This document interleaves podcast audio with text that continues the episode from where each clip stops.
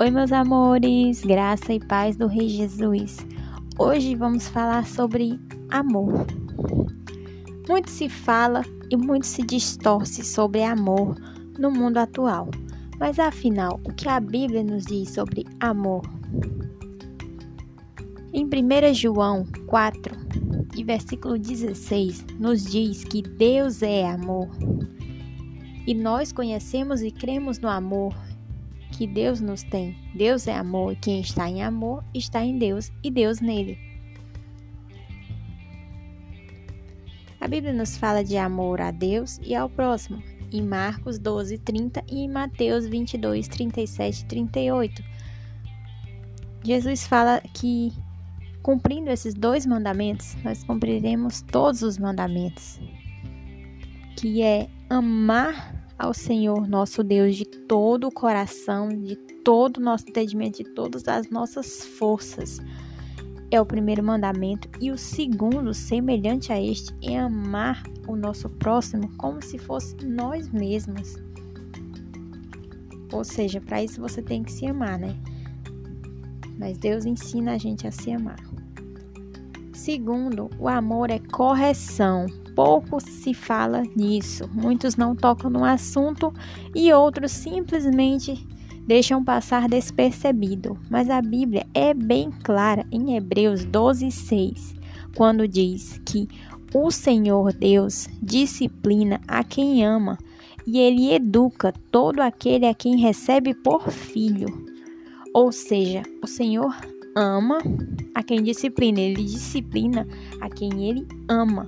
Então, o amor não é essa coisa permissiva que o mundo prega. O amor não é essa conjunção carnal, essa permissividade de fazer tudo.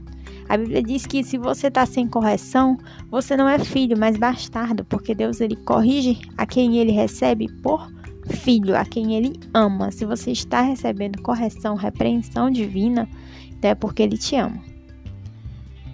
E sinceridade, gente, sinceridade também é sinônimo de amor. Em Provérbios, capítulo 27, versículo 6, diz que leais são as feridas feitas pelo que ama, porém os beijos do que odeia são enganosos.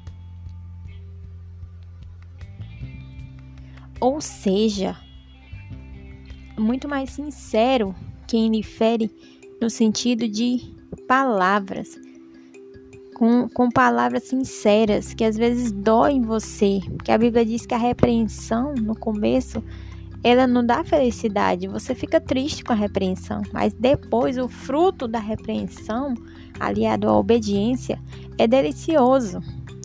Então, essas feridas feitas pelo que ama não são feridas físicas, tá, gente? Isso não é apologia à violência.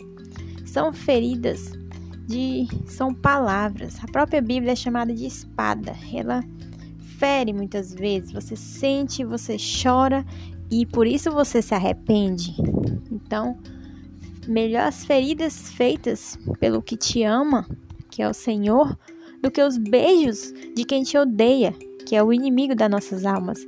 Os beijos dele são enganosos. E Voltando à questão do amor ao próximo. Afinal, quem é o nosso próximo? Essa pergunta já foi feita a Jesus também. E quando falaram isso para ele, ele contou a história de um homem samaritano que viu outro na beira da estrada espancado e ele foi lá e ajudou esse homem. Então, ele foi o próximo desse homem. Ele viu que o, o homem cruzou o caminho dele. Ele cruzou o caminho do homem que estava espancado, assaltado e ferido. E ele tirou um pouco do tempo dele para socorrer e ajudar esse homem. Então, e os outros religiosos deixaram passar batido. Essa história está lá em Lucas 10, a partir do versículo 25. E Amor ao próximo é isso. Ele olhou, o samaritano olhou para aquele cara como se fosse ele mesmo. Ele não deu uma ajuda simples, ele simplesmente fez realmente como se fosse para ele. Ele deu a esse homem um lugar numa hospedaria para que fossem curadas suas feridas, pagou tudo.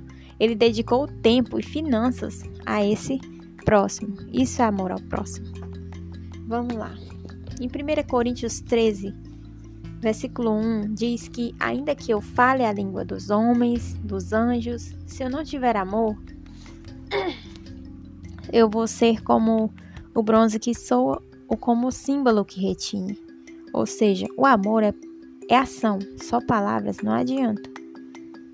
Bom, e como é esse amor? 1 Coríntios 13, a partir do versículo 4 diz: O amor é paciente, o amor é bondoso, o amor não busca seus benefícios, o amor não age em ciúmes, o amor não suspeita mal. É. O amor não suspeita, não fica pensando, ah, acho que a fulano tá falando isso de mim. Não, o amor não suspeita mal. É assim que nós devemos ser. Bom, e para concluir, sabendo, pois, que Deus é amor, e estando Deus Pai representado na figura de Cristo, é tanto que ele diz: Eu e o Pai somos um, em João 10 e 30. Então Jesus é amor. Logo, devemos seguir a conduta de Jesus, examinando os evangelhos onde foi registrada a vida terrena de Jesus e buscar ser o mais parecido com ele Como assim? Nos perguntar em todas as ocasiões o que Jesus faria. E para finalizar, os dois mandamentos, Mateus 22, 37 e 38, que é amar a Deus e ao próximo, contextualizando com 1 Coríntios, a partir do versículo 1, né? Que é aquele amor que não é só de palavras, né? Senão você vai ser igual um sino, só tim, tim, retinindo e não flui nada, né? Então a gente entende que ainda que eu saia do meu bairro para fazer algum lugar, doações, boas ações, e eu não tiver os frutos do amor, os frutos do espírito com quem estiver próximo, por exemplo, um familiar, um colega da escola ou vizinho, nada das atitudes feitas lá fora com o distante me aproveitará. Ou seja, temos que amar a todos e não praticar o amor seletivo. Porque em Deuteronômio 10, 17 diz que Deus ele não faz acepção de pessoas. Não tem esse negócio de amor seletivo com Deus. Então a gente também não pode ser assim. E ele também não aceita recompensas. Então não adianta você fazer obras para querer se salvar por obras.